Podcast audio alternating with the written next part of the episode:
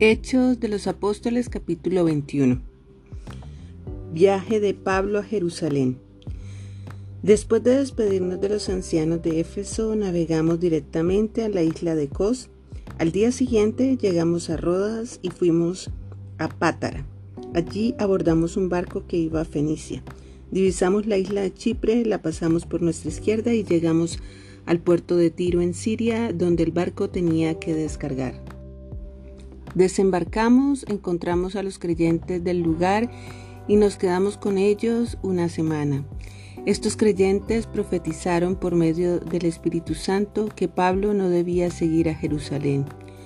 Cuando regresamos al barco al final de esa semana, toda la congregación, incluidas las mujeres y los niños, salieron de la ciudad y nos acompañaron a la orilla del mar. Allí nos arrodillamos, oramos y nos despedimos. Luego abordamos el barco y ellos volvieron a casa. Después de dejar Tiro, la siguiente parada fue Tolemaida, donde saludamos a los hermanos y nos quedamos un día. Al día siguiente continuamos hacia Cesarea y nos quedamos en la casa de Felipe el Evangelista, uno de los siete hombres que habían sido elegidos para distribuir los alimentos. Tenía cuatro hijas solteras que habían recibido el don de profecía. Varios días después llegó de Judea un hombre llamado Ágabo, quien también tenía el don de profecía. Se acercó, tomó el cinturón de Pablo y se ató los pies y las manos. Luego dijo, el Espíritu Santo declara, de esta forma será atado el dueño de este cinturón por los líderes judíos en Jerusalén y entregado a los gentiles. Cuando lo oímos, tanto nosotros como los creyentes del lugar le suplicamos a Pablo que no fuera a Jerusalén. Pero él dijo, porque todo este llanto me parte en el corazón. Yo estoy dispuesto no solo a ser encarcelado en Jerusalén, sino incluso a morir por el Señor Jesús. Al ver que era imposible convencerlo, nos dimos por vencidos y dijimos, que se haga la voluntad del Señor. Pablo llega a Jerusalén. Después de esto empacamos nuestras cosas y salimos hacia Jerusalén. Algunos creyentes de Cesarea nos acompañaron y nos llevaron a la casa de Nazón, un hombre originario de Chipre y uno de los primeros creyentes. Cuando llegamos, los hermanos de Jerusalén nos dieron una calurosa bienvenida. Al día siguiente, Pablo fue con nosotros para encontrarnos con Santiago y todos los ancianos de la iglesia de Jerusalén estaban presentes. Después de saludarlos, Pablo dio un informe detallado de las cosas que Dios había realizado entre los gentiles mediante su ministerio. Después de oírlo, alabaron a Dios, Luego dijeron, tú sabes, querido hermano, cuántos miles de judíos también han creído, y todos ellos siguen muy en serio la ley de Moisés. Pero se les ha dicho a los creyentes judíos de aquí, de Jerusalén, que tú enseñas a todos los judíos que viven entre los gentiles que abandonen la ley de Moisés. Ellos han oído que les enseñas que no circunciden a sus hijos ni que practiquen otras costumbres judías.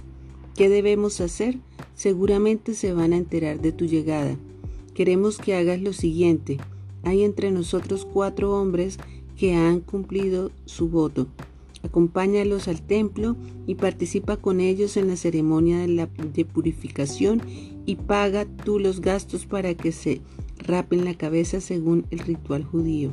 Entonces todos sabrán que los rumores son falsos y que tú mismo cumples las leyes judías.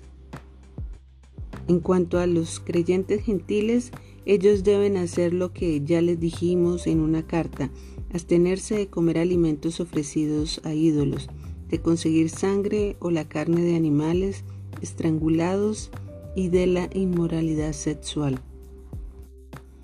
Arresto de Pablo. Así que al día siguiente Pablo fue al templo con los otros hombres. Ya comenzando el ritual de purificación, anunció públicamente la fecha en que se cumpliría el tiempo de los votos y se ofrecerían sacrificios por cada uno de los hombres.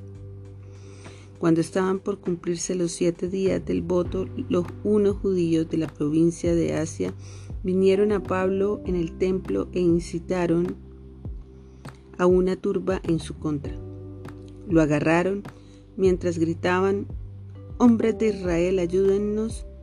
Este es el hombre que predica en contra de nuestro pueblo en todas partes y les dice a todos que desobedezcan las leyes judías habla en contra del templo y hasta profana este lugar santo llevando gentiles adentro.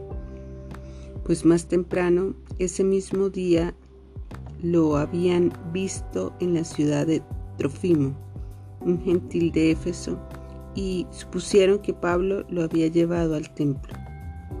Toda la ciudad fue estremecida por estas acusaciones y se desencadenó un gran disturbio. Agarraron a Pablo y lo arrestaron fuera del templo e inmediatamente cerraron las puertas detrás de él. Cuando estaban a punto de matarlo, le llegó al comandante del regimiento romano la noticia de que toda Jerusalén estaba alborotada. De inmediato el comandante llamó a sus soldados y oficiales y corrió entre la multitud. Cuando la turba vio que venían, el comandante y las tropas dejaron de golpear a Pablo. Luego el comandante lo arrestó y ordenó que lo sujetaran con dos cadenas. Le preguntó a la multitud quién era él y qué había hecho. Unos gritaban una cosa y otros otra. Como no pudo averiguar la verdad entre todo el alboroto y la confusión, ordenó que llevaran a Pablo a la fortaleza. Cuando Pablo llegó a las escaleras, la turba se puso tan violenta que los soldados tuvieron que levantarlo sobre sus hombros para protegerlo. Y la multitud seguía gritando de, desde atrás, Mátenlo, mátenlo. Pablo habla a la multitud. Cuando estaban por llevarlo adentro, Pablo le dijo al comandante, ¿Puedo hablar con usted? ¿Hablas griego? le preguntó el comandante sorprendido.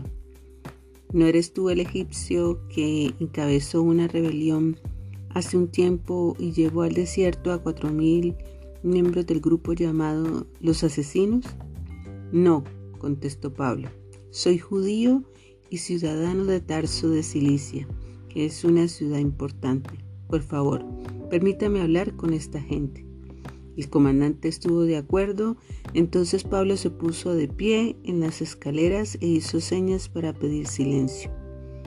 Pronto un gran silencio envolvió a la multitud y Pablo se dirigió a la gente en su propia lengua, en arameo.